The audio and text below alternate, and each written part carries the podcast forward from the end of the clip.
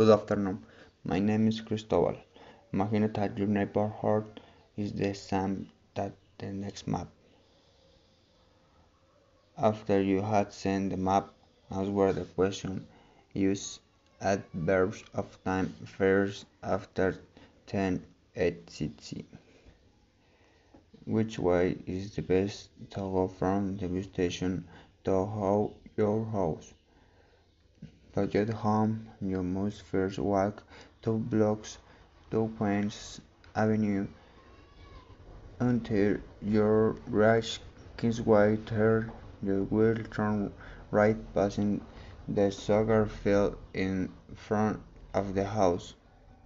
You first want to go to the bank because a hands net so money explain how, how he can go from your house to the bank. You walk on Kingsway until you reach Queens Avenue. You walk one block to the left until you reach Oxford Street. Then you turn right on the same street passing cinema and the post office. You will find the bank. After the money, want to visit the museum, explain him which is the way from the bank to the museum. Very easy. You walk on Oxford Street until you reach Queens Avenue. You walk on block down until you reach Princess Road. Third, you will find a school passing the church on the right hand side. the will find the museum.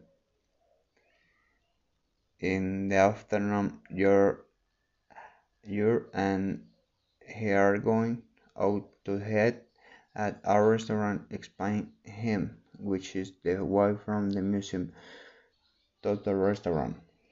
To get to restaurant, you must first walk on Princess right until you reach Queen Avenue, then go up to the street on the left until you reach Kingsway.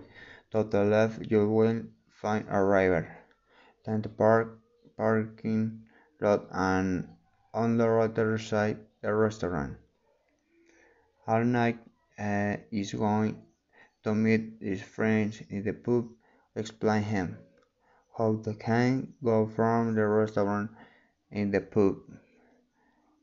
When you leave the restaurant, you walk to your right until you reach Queen Avenue. Go down one block until you reach the chemist on Oxford Street, passing the market. On the other side is the pub. Thank you.